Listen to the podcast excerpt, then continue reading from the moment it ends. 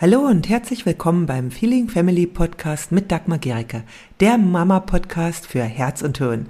Hier geht es um ein bedürfnis- und bindungsorientiertes Familienleben, in dem auch du nicht zu kurz kommst und auch deine Kinder nicht. Ich wünsche dir viel Freude beim Hören der nächsten Episode. Warum dein Kind nicht auf dich hört. In diesem Video stelle ich dir drei entscheidende Faktoren vor, warum dein Kind nicht auf dich hört. Und wenn du diese drei Faktoren beachtest, wird es viel entspannter werden und dein Kind wird einfach mehr kooperieren. Und besonders der letzte Faktor, den beachten viele Eltern im Alltag nicht. Und wenn du darauf achtest, wirst du einfach ein viel entspannteres Kind haben. Kommen wir zu dem ersten Faktor, der eigentlich ganz selbstverständlich ist, aber für viele Eltern, die vielleicht gar nicht so diesen, äh, die Erfahrung haben mit Kindern, bevor sie selbst Eltern werden, äh, nicht ohne ist. Und das ist die Entwicklung. Dein Kind kann nur kooperieren, wenn das, was du von ihm willst, vom Entwicklungsstand her möglich ist. Ich gebe mal ein Beispiel.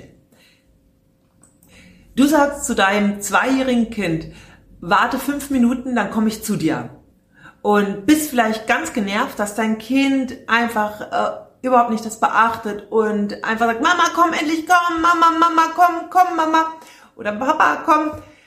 Und das ist ganz klar, weil dein Kind kann noch keine Zeit verstehen. Es hat überhaupt kein Zeitverständnis. Es weiß nicht, was zwei Minuten, fünf Minuten, zehn Minuten bedeutet.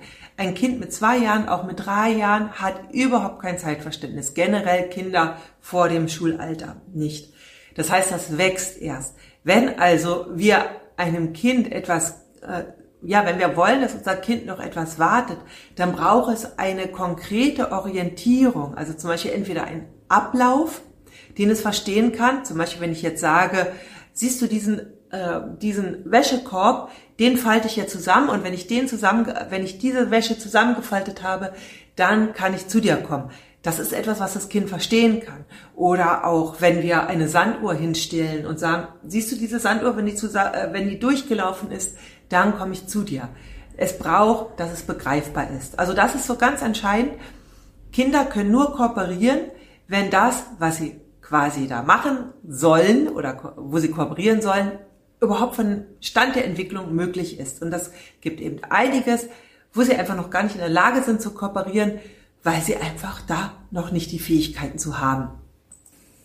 Der zweite Faktor, weswegen dein Kind nicht kooperiert, ja, oder nicht auf dich hört, ist, dass eventuell das Bindungsband zu schwach geworden ist, ja, also dass es locker geworden ist. Und das passiert oft, wenn Kinder älter werden, ja, so im Grundschulalter oder auch vielleicht im späten Kindergartenalter, wo wir das, wo vieles wie so ein Selbstläufer zu sein scheint, ja, und Kinder schon selbstständiger geworden sind und gleichzeitig Bindung ist immer noch wichtig und eine ja, stabile Bindung ist die Voraussetzung dafür, dass Kinder kooperieren. Wenn Kinder sich nicht gut gebunden fühlen und es braucht immer ein Erneuern dieser Bindung. Ja, es gibt zwar diese gute, starke, stabile Grundlage, aber für die tägliche Bindungssicherheit braucht es auch tägliche Bindungssignale. Und ein Kind, was sich eben gerade nicht gebunden fühlt, zeigt das nicht bewusst, sondern unbewusst dadurch, dass es sich sperrt, dadurch, dass es eben äh, wegrennt, dadurch, dass es vielleicht auch seine Geschwister haut. Und deswegen also einfach schauen, okay, wie ist gerade unser Alltag?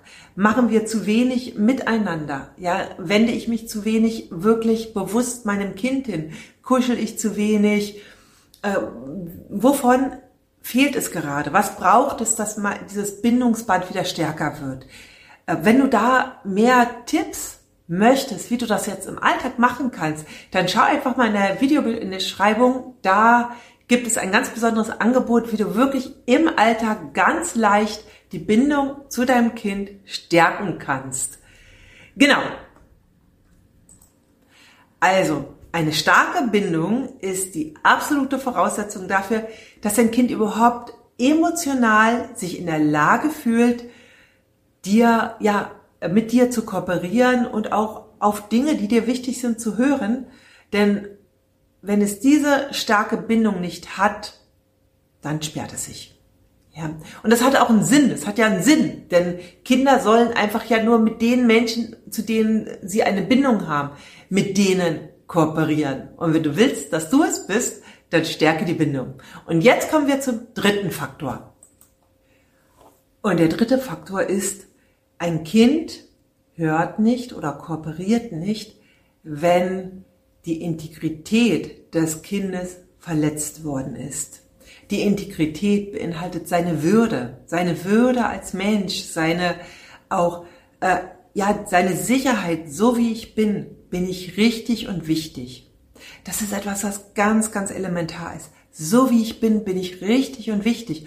Und wenn es aber Dinge gibt, die, wo es immer wieder für kritisiert wird, ja, wo es immer wieder gegängelt wird für, und das kann wirklich den besten Eltern passieren, ja, es hat jetzt, äh, ist auch nichts, was jetzt, äh, wo wir ganz schlechte Eltern sind, wenn uns das mal passiert, denn vieles haben wir da von unseren Eltern selbst, von unseren eigenen Eltern übernommen. Oder es wird teilweise in der Gesellschaft so gemacht. Und gleichzeitig reagieren die Kinder drauf. Ich gebe mal Beispiele, ja. Also einmal natürlich, wenn wir so, so solche Sachen sagen wie, oh, immer bist du so laut, ja, man kannst du nicht einmal ruhig sitzen.